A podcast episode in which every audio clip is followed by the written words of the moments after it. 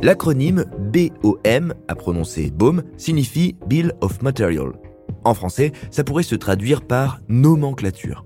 En bref, c'est un peu la liste de courses de tous les matériaux dont on a besoin pour mener un projet de construction. Les ingrédients du projet à délivrer au fur et à mesure des différentes étapes, mais aussi les outils et informations dont on aura besoin pour les assembler. Plus concrètement, qu'est-ce qui se cache derrière le terme Bill of Materials? Et comment ce concept réinvente-t-il le secteur de la construction?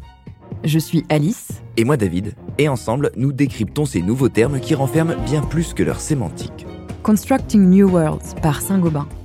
Derrière les mots, des solutions et innovations pour un futur plus durable.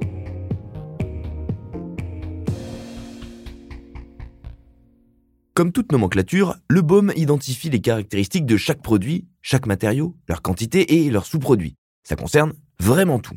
On peut donc y retrouver des matières premières extraites de leur milieu naturel, comme le sable par exemple, ou bien synthétiques, comme les peintures et autres produits chimiques. Et pour que ça soit exhaustif, le BOM regroupe aussi tout ce qui entre dans le processus de fabrication des produits finis. Ça, ça concerne aussi bien les minéraux et produits chimiques que le packaging et le transport. Selon les caractéristiques de ces ingrédients, différentes sensibilités seront identifiées, notamment en matière environnementale.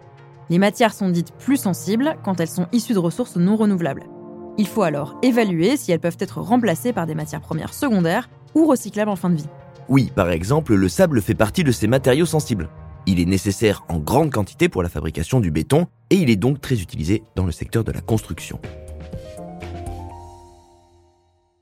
Le baume, c'est aussi la recette qui permettra d'assurer le bon déroulement de toutes les étapes de la construction, les unes après les autres. Un des objectifs de cette nomenclature, sans compter le fait que ce soit très pratique, c'est de limiter au maximum l'empreinte environnementale directe et indirecte liée aux achats de matériaux sur toute la chaîne d'approvisionnement. En connaissant leur classification et caractéristiques, on peut mieux anticiper les points de vigilance, leurs critères de risque, on peut se faire une idée de la gravité de l'atteinte. Ça peut dépendre par exemple des pays d'origine ou encore du mode d'acheminement du matériau. Et on le disait tout à l'heure, en plus des ingrédients, il ne faut pas oublier le matériel et les outils. Ça permet d'éviter les mauvaises surprises budgétaires. Et l'expérience permet de faire progresser les acteurs de la construction dans la compréhension de la valeur des matériaux alternatifs, comme la terre d'excavation, le calcin, les déchets de pneus ou le laitier des hauts fourneaux. Le baume devient donc un outil indispensable pour les acteurs du bâtiment et pour tous les projets de construction. En résumé, il permet d'optimiser l'approvisionnement des différentes étapes des chantiers et d'être plus économe en termes de ressources matérielles et financières tout en identifiant les matériaux les plus adaptés et durables pour chaque projet de construction. Pas mal.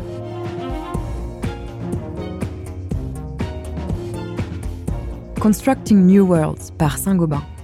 Derrière les mots, des solutions et innovations pour un futur plus durable.